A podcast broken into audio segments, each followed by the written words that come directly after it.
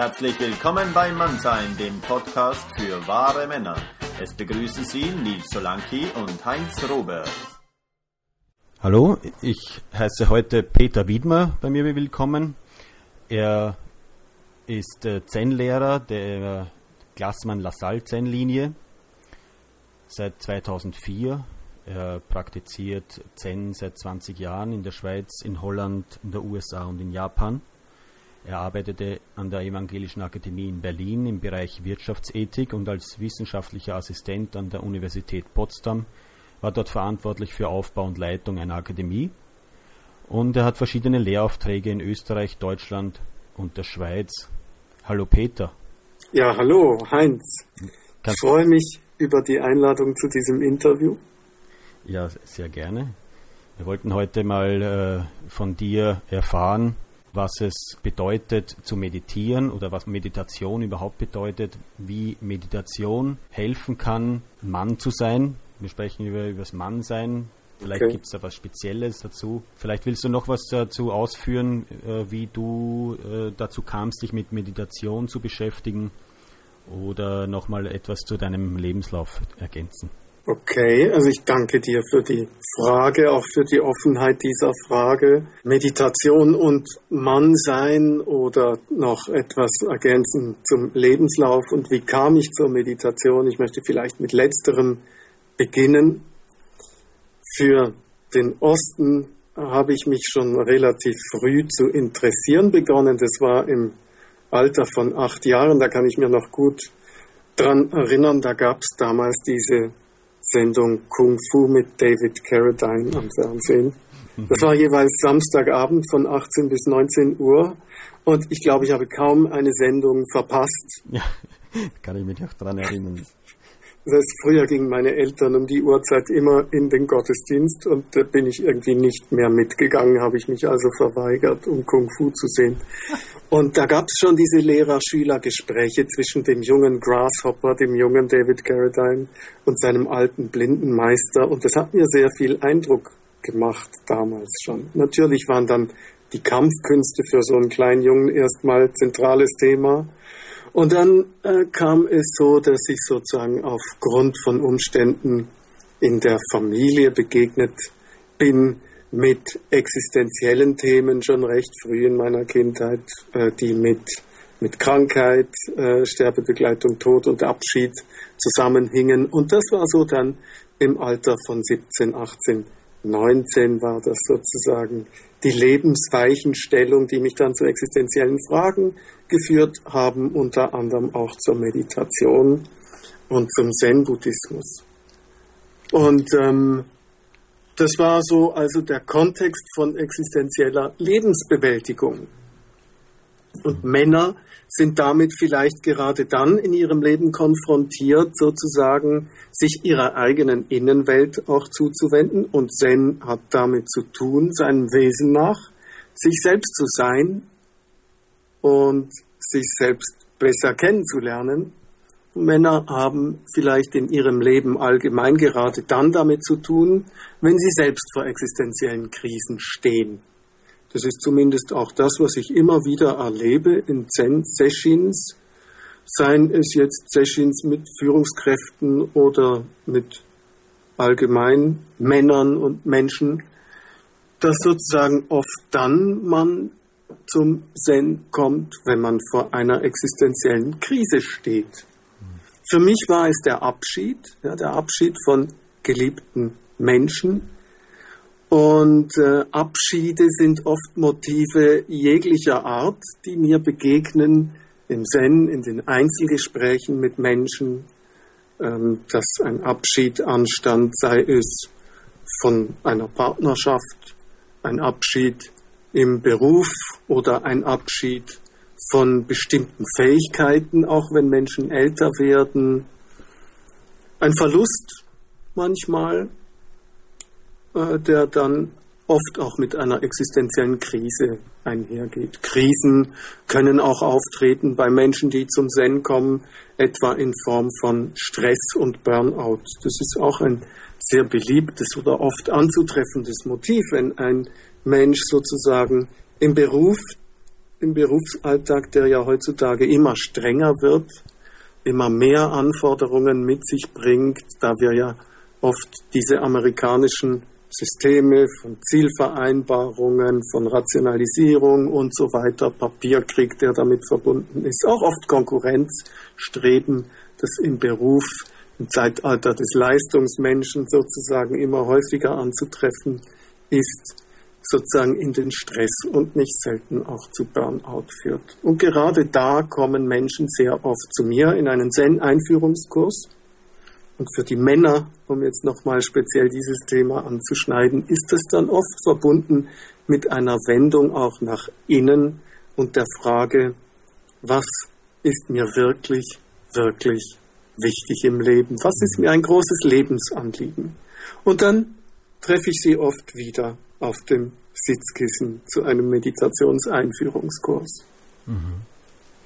Äh, Zen heißt, heißt es ja, ist auch eine, wirklich eine sehr maskuline äh, Praxis. Ja? Man ja. muss ständig diesen Fokus halten, keine Gedanken, ist eigentlich wirklich das Zurück, Zurückgehen zum, zum Nichts. Ja. Stimmst du da, kannst du da zustimmen? Es gab mal eine Fernsehsendung im Schweizer Fernsehen, die hieß Zen. Zuschauen, entspannen, nachdenken. Und äh, ums Nachdenken geht es beim Zen aus Japan gerade nicht. Das hast du völlig richtig erkannt, ja. Sondern einer meiner ersten Zen-Lehrer, der sagte man, Zen ist von ganzem Herzen nichts mhm.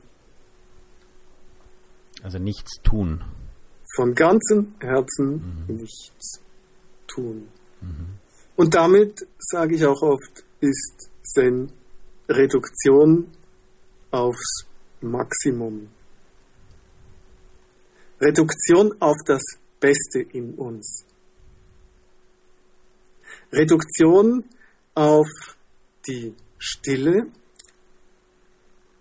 durch die sozusagen unsere besten Qualitäten angesprochen werden können. Nicht wahr? Im Alltag ist es ja oft so, dass wir belastet sind oder begleiten werden von einem dauernden Dialog. Ja, entweder wir sind im Dialog mit anderen Menschen, im äußeren Dialog, oder wir sind in einem ständigen inneren Dialog mit uns selbst. Gerade vor zwei Minuten hat mich eine Frau angeschrieben, die hat geschrieben, dass sie ständig von Gedanken verfolgt werde, Schlafschwierigkeiten hat nachts und das plagt sie, das belastet sie und sie sehnt sich nach Ruhe. Und Zen ist genauso ein Weg, um das Denken und diese dauernden Dialoge, in denen wir uns im Alltag recht häufig oder meistens gerade in Stresssituationen befinden, diese Dialoge zur Ruhe kommen zu lassen sodass die nicht mehr den Vordergrund der Aufmerksamkeit besetzt halten, sondern durch das Fokussieren der Aufmerksamkeit auf die Zen-Übung in den Hintergrund der Aufmerksamkeit geraten, wo sie plötzlich irgendwann immer leiser werden und schließlich ganz verschwinden. Und dann breitet sich im Vordergrund der Aufmerksamkeit eine tiefe, große Stille aus. Ist es, ist es wirklich so, dass eben dann die Gedanken komplett verschwinden oder nur dass dadurch, dass unsere Aufmerksamkeit nicht mehr drauf ist, dass wir es dann gar nicht mehr wahrnehmen? Also es geht nicht darum, durch Zen irgendetwas zum Verschwinden zu bringen oder zu verdrängen. Ja, mhm. Es geht auch nicht darum im Zen, und das ist ein gängiges Vorurteil, dass wir sozusagen die Höhen der Gefühle und die Tiefen der, der sagen wir, depressiven Stimmungen, sozusagen die Höhe der Gefühle, der Freude und so weiter abschneiden und um damit die Trauertäler äh, aufzufüllen und dass so eine plane Gleichgültigkeit übrig bleibt dann. Das ist nicht Zen. Mhm.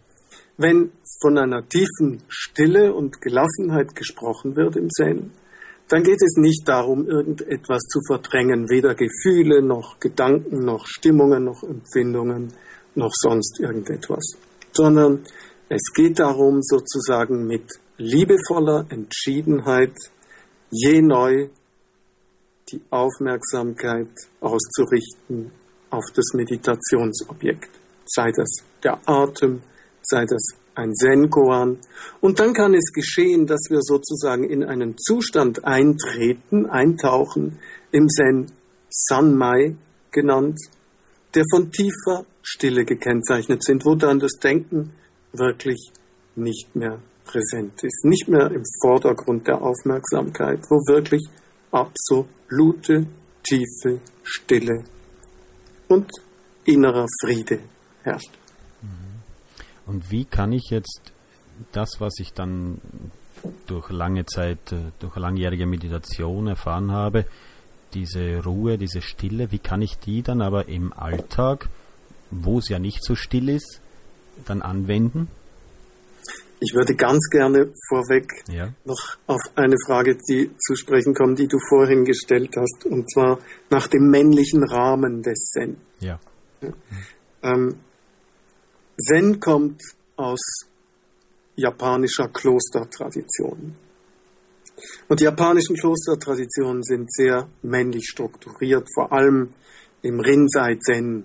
Und äh, meine Zen-Richtung verbindet vorweg gesagt zwei Zen-Traditionen, die Soto-Tradition und die Rinzai-Tradition. Und die Rinzai-Tradition zeichnet sich durch einen sehr besonders strengen, menschlichen, nahezu militärischen Rahmen aus. Und äh, ein Zen-Lehrer von mir, der auch in Japan in der Zen-Tradition meditiert hat, der hat mal einen japanischen Mönch gefragt aus der Rinzai-Tradition, sag mal, das ist ja hier wie beim Militär. Habt ihr diese strengen Strukturen vom Militär übernommen, vom Japanischen? Und dann antwortet der Mönch, der Rinzai-Mönch antwortet, nein, nein, das ist umgekehrt. Die haben das von uns übernommen. Ja, also es herrscht so eine Strenge in Rinzai-Klöstern und ich habe das auch selbst erlebt, wo man sich wirklich fragen muss, ist das bei uns in einer westlichen Gesellschaft eins zu eins adaptierbar? Mhm. Das Ganze ist, wie schon erwähnt, sehr hierarchisch. Ähm, die Regeln und die Vorschriften in einem Kloster sind sehr streng. Und manch einer und besonders Menschen, die eine besonders strenge, rigorose Erziehung erlebt haben, wenn die dann an einen Zen-Einführungskurs bei uns kommen, wo das Ganze viel, viel milder ist und bereits adaptiert worden ist für uns hier im Westen, ist dann oft äh, schwer zu ertragen. Und ähm, dann gibt es im Grunde genommen zwei Möglichkeiten. Entweder so jemand verlässt den Kurs, was vollkommen legitim ist, ja, es ist die Begegnung mit der eigenen Geschichte, oder jemand hat dann die Möglichkeit, an der Geschichte zu arbeiten. Und sozusagen durch die Konfrontation mit der Vergangenheit, die in der gegenwärtigen Erfahrung präsent ist, sozusagen die durchzuarbeiten. Und das ist für mich dann auch der integrale Ansatz in der Zen-Schulung, der hier zum Tragen kommt, nämlich das Aufarbeiten der eigenen Geschichte und der eigenen Schatten. Mhm. Und äh, allgemein zum strengen Rahmen im Zen, in unserer Schule bemühen wir uns sozusagen eine Identität zu wahren innerhalb der Schule, dass die Schule wiedererkennbar ist. Und wir haben gewisse Regeln übernommen aus der japanischen Tradition, stark abgemildert im Vergleich zur traditionell japanischen Zen-Schulung. So da ist es sozusagen eine Adaptionsleistung an unsere westliche Gesellschaft, die meiner Meinung nach unbedingt erfolgen muss heute. Es ist so, dass tatsächlich im Zen im Vergleich zu anderen spirituellen Wegen, vielleicht auch aufgrund der Strenge, viele Männer sich angesprochen fühlen. Das Verhältnis von Männern und Frauen in den Zen-Kursen, die ich gebe und die meine Kollegen geben, ist ungefähr 50 zu 50. Das heißt, es ist sehr ausgewogen. Und da gibt es eben, weil du sagst, es ist im Westen etwas lockerer, da gibt es dann keine Stöcke, mit denen man geschlagen wird, wenn man nicht gerade sitzt oder so. Es ist so, dass diese Stöcke, mit denen man in japanischen Rinzai-Klöstern sozusagen teilweise nach Aufforderung dessen, der den Stock bedient, geschlagen wird. In Soto-Klöstern ist es sogar manchmal so, dass man einfach fraglos geschlagen wird. Mhm. Ja. Diese Stöcke, die bekommt man bei uns nicht einfach so, sondern darum muss man bitten. Ja? Das heißt, man muss bitten, indem man die Hände zusammenfaltet, weil es geschieht ja alles im Schweigen und daher über Zeichen. Und man muss also schon darum bitten, man wird nicht einfach so fraglos geschlagen bei uns, wie das teilweise in Japan der Fall ist. Okay. Und ein, ein guter Schlagender, der kann so gut schlagen, dass die Wirkung des Schlages entspannend ist. Entspannend, weckend, aufmunternd und einem dann befähigt sozusagen. Das ist ein Schlag, der einem befähigt, nachher wacher, präsenter, aufmerksamer und entspannter meditieren zu können. Das ist auch die Funktion dieses Holzstocks sozusagen. Und nochmal zu der Frage, äh, die ich vorgestellt habe, äh, wie kann ich jetzt diese Erfahrungen aus der Meditation einbringen in den Alltag, wo ich ja ständig von Gedanken, von Geräuschen, von viel Leben um mich herum umgeben bin. Wie, mhm. wie kann ich dann in dieser Lebhaftigkeit besser umgehen mit, mit den Erfahrungen aus der Meditation? Es gibt natürlich aus der modernen Meditationsforschung eine Menge neurophysiologischer Resultate, die sozusagen belegen, dass regelmäßiges Zen-Training, regelmäßige Meditation, in welcher Tradition auch immer, bestimmte physiologische Wirkungen hat, die dann ihre Auswirkung auf den Alltag haben. Also man wird bei regelmäßiger Meditation, und das ist natürlich die Frage, wie gut gelingt es einem, die Übung mit in den Alltag zu nehmen und regelmäßig für sich Zen zu praktizieren. Und hier ist die Regel ähm, besser zehn Minuten jeden Tag oder jeden zweiten Tag, so man das einbauen möchte und vermag, bei sich zu Hause Regelmäßig zehn Minuten zu üben bringt mehr als einmal im Monat, sage ich mal, zehn Stunden zu üben. Und wenn man also bei sich zu Hause sich einen Meditationsplatz bereitet, den man nicht jedes Mal bei Gebrauch unter dem Bett oder hinter dem Schrank vorholen muss, sondern da lassen kann, wo er ist, dann ist das schon mal eine Hilfe. Ja? Und wenn man dann zum Meditationsplatz diesen beispielsweise noch schön gestaltet, so dass er ansprechend ist, dass man gerne da sitzt, dann kann einen das auch motivieren, die Übung durchzuführen. Wenn man beispielsweise Blumen am Boden stehen hat neben dem Meditationsplatz, die, die ja auch gewässert werden wollen, ja, dann ist es auch immer wieder eine Aufforderung, sich jetzt da hinzusetzen. Und ein dritter Punkt, der einen motivieren kann, sich auch wirklich hinzusetzen, und dann auch sitzen zu bleiben und nicht von den Gedanken, die einem stören, die sagen, ja, ich muss noch das tun, ich muss noch jedes tun, ich habe noch nicht eingekauft und die Freundin oder der Freund kommt gleich um sieben und ich müsste ja noch das und jenes. Und da hilft es, wenn man so einen kleinen Meditationswecker kauft, den man zum Beispiel auf 20 Minuten oder eine halbe Stunde einstellen kann und der dann blinkt. Mhm. Und das Blinken dann sozusagen die Erlaubnis ist, jetzt ist die Meditationszeit vorbei, jetzt darf ich aufstehen. Ja? So dass man nicht von Gedanken sozusagen dazu motiviert wird, vorher schon aufzustehen. Also das sind so kleine Hilfen für den Alltag beim Sitzen. Und dann gibt es eine Hilfe, um das Ganze in den Lebensalltag bei der Arbeit, Sport und Spiel und mit dem Partner, mit anderen Menschen zu integrieren. Und die Übung, die ich da empfehle, ist sehr einfach und die heißt WAM. WAM. Weißt du, weißt du, WAM. Weißt du, was WAM heißt, Heinz? Also WAM äh, mit Doppel-N im Deutschen? W. Oder ist das ein Japa japanisches Wort? W-A-M. W-A-M? Ja, das ist die internationale Variante. Es gibt dann noch eine schweizerdeutsche Variante, die heißt WEM. Wenn. Wenn. Mhm. Ja. Also die internationale Variante ist natürlich Englisch, die heißt Wait a Moment. Ah. Okay. Und die schweizerdeutsche Variante heißt ganz schlicht und ergreifend Wart es Momentli. Mhm. Und WAM kann man also schon praktizieren, wenn man morgens die Decke zurückschlägt. Kann man sich sagen, WAM, nachdem der Wecker geklingelt hat.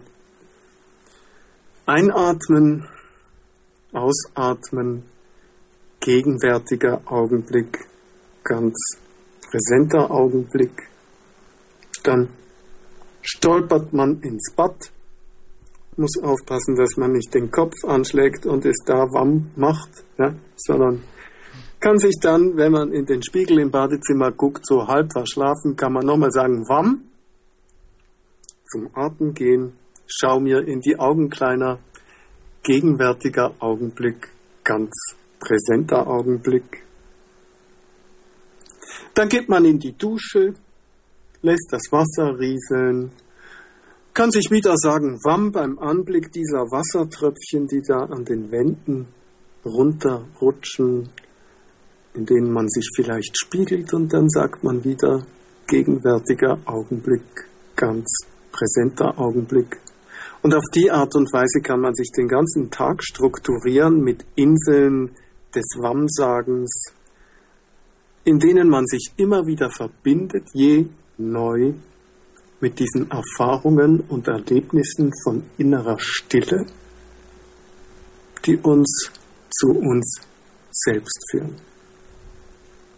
Und daraus kann man dann punktuell je neu und immer wieder wie Lotusblüten, die sozusagen aus dem Boden sprießen, seinen Alltag und den Umgang mit seiner Umwelt und mit den Mitmenschen gestalten. Und das ist für mich Zen im Alltag je neu zur Blüte gebracht. Ob man Mann ist, ob man Frau ist, je neu zu sich, zu seiner Mitte zurückzukehren und sich auf das Maximum zu reduzieren, auf das sich selbst sein und dann als gewöhnlicher Mensch und nicht als perfektes Individuum den Alltag zu gestalten. Vielleicht noch ein Nachsatz zum perfekten Individuum. Ich denke, wir leben in einer Gesellschaft, wo wir den Perfektionismus sozusagen mit der Muttermilch eingesogen bekommen und immer denken, wir müssen besonders gut sein, als Männer besonders leistungsstark, besonders effizient, besonders Geld verdienen, besonders statusträchtig den neuesten Mercedes, das neueste Computerprogramm oder was auch immer das schnellste, das teuerste und das beste ist, die teuerste Uhr am Handgelenk, um zu brillieren, gut zu sein, zu glänzen, gut dazustehen. Und ich denke, es geht nicht darum, perfekt zu sein im Zen, sondern es geht darum, Mensch zu sein mit seinen Fehlern, Schwächen, Hintergründen, Geschichten und auch im letzten als Mann, Mann zu sein, mit allem, was dazugehört. Wie lang brauche ich, wie viele Jahre muss ich sitzen, um dieses, um nicht ständig an dieses Wann zu denken?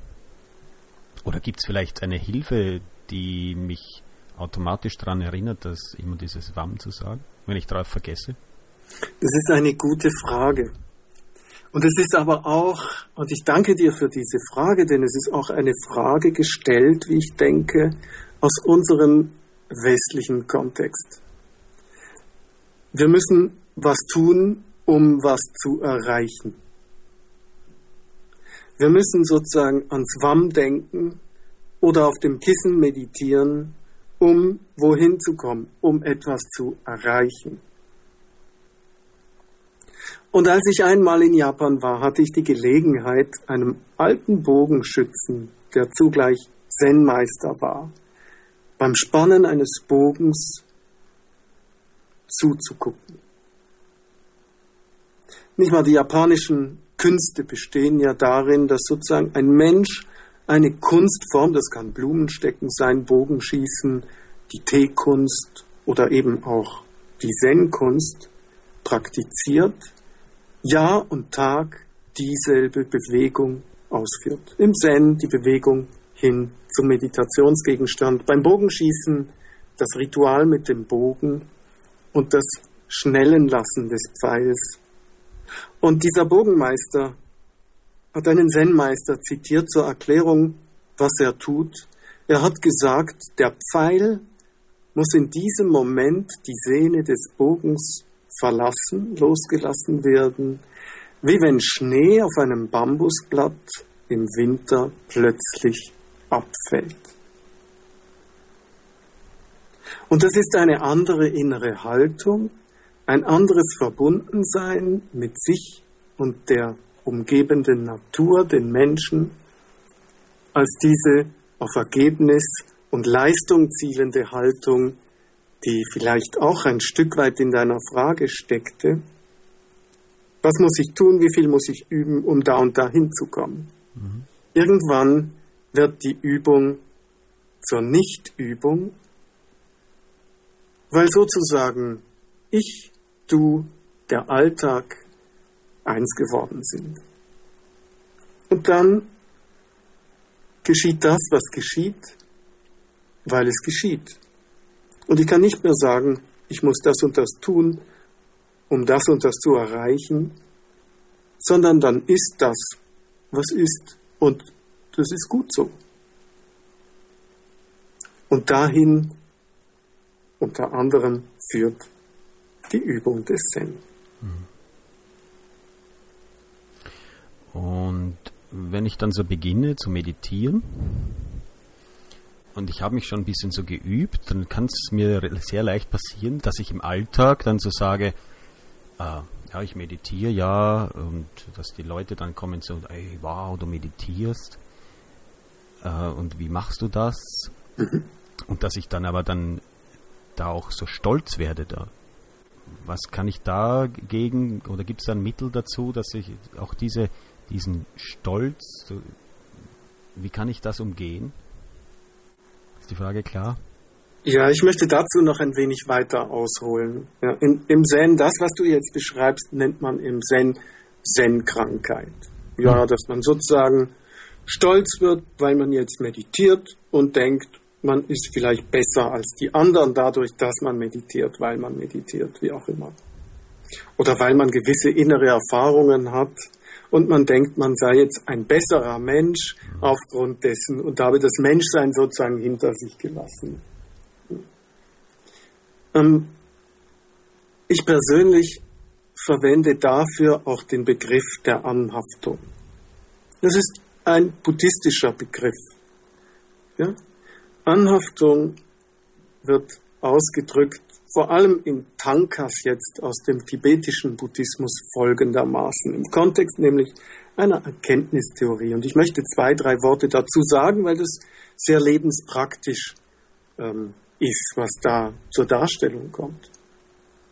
In der buddhistischen Erkenntnistheorie, jetzt in einer Nussschale verpackt, geht man sozusagen davon aus, dass wir mit unseren Sinnen die äußere Welt wahrnehmen. Und dass daraufhin im Bewusstsein sozusagen die Sinne verbunden sind, immer schon mit unserem Denken. Das heißt, wir erkennen die Welt nicht, wie sie an sich ist, rein und unvermittelt durch unser Denken, sondern immer schon mit dem Prozess des Denkens. Das heißt, ich kann das Glas, die Tasse, die hier vor mir steht, nur als Tasse erkennen und nicht als irgendein chaotischer Eindruck von Farben, Formen, Gestalten, sondern die ist immer schon verbunden, das, was ich sehe, mit der Erkenntnis, das ist eine Tasse. Das ist also immer schon vermittelt durch Sprache. Und da ist Buddhismus extrem modern, so modern wie Wittgenstein. Wenn ich also etwas erkenne, entsteht bei mir, vermittelt durch das Denken, sagen die Buddhisten, ein Bewusstseinseindruck. Und jetzt auf diesen Bewusstseinseindruck folgt ganz unmittelbar tief auf der Ebene meines Seins eine Beurteilung in angenehm, unangenehm oder neutral. Angenehm, unangenehm, neutral. Und jetzt folgt darauf, wird erläutert, die Gier. Das ist eine Möglichkeit, ja, dass ich also mehr will von einem, von etwas, mehr von diesem süßen Getränk, das hier gerade vor mir steht, oder von dem Eis oder von der Zuwendung meines Partners oder weniger von gewissen anderen Dingen. Ja. Und das hat eine Kraft. Und diese Kraft nennt der Buddhismus, nennt man Gier. Und da gibt es ein schönes Bild zu. Ich weiß nicht, vielleicht kennst du das. Im tibetischen Buddhismus ist als Bild für die Gier oft ein Mann. Es geht ja hier auch ums Mannsein in diesem Interview. Ja, das ist ein schönes Bild für das typische Mannsein sozusagen. Ein Mann mit einem Bier in einer Kneipe. Mhm. Und oft ist schon hinten dran irgendwo eine junge Frau oder eine, eine Bedienung, die ihm schon das zweite Bier bringt. Das ist das Bild sozusagen für Gier. Ein ähm, Bild was einem sicher schmunzeln lässt. Aber es ist ein Bier, das jetzt nicht die Männer schlecht machen möchte, sondern es geht darum, um ein Bild für einen inneren Zustand, nämlich den Zustand der Gier. Und wenn ich jetzt sozusagen denke, ich bin durch gewisse Erfahrungen, die ich auf dem Weg des Zen mache, besser als alle anderen und will noch mehr meditieren, ja, dann ist das auch sozusagen eine Form von Gier, die ich hier der ich hier fröne sozusagen und auch eine Form dieses Mannseins mit dem Bier auf dem Tisch vor mir stehen. Eine Versuchungssituation, mich dadurch besser zu fühlen. Ja, ich will mehr davon. Eine, die nächsthöhere Stufe sozusagen oder die nächsthöhere Intensivierung dieser Gier wird dann im nächsten Bild dieser Tankas dargestellt. Das ist eine Darstellung der Anhaftung, von der ich vorhin gesprochen habe. Anhaftung wird dann dargestellt im Bild eines Mannes oder einer Frau, die von einem Baum Früchte pflückt und die Früchte in einen Korb hineinlegt, der schon übervoll ist mit Früchten. Und das ist dann ein Bild für Anhaftung. Da ist offensichtlich bereits die Gier maßlos geworden. Der Korb ist übervoll von Früchten. Da ist etwas schon viel zu viel. Und ich übersetze das jetzt in meine Sprache es ist für mich sozusagen, wenn der Vordergrund unseres Bewusstseins besetzt ist von Gedanken, Gefühlen, Stimmungen, Affekten, Verhaltensmustern, Erfahrungen, die immer wiederkehren, ja.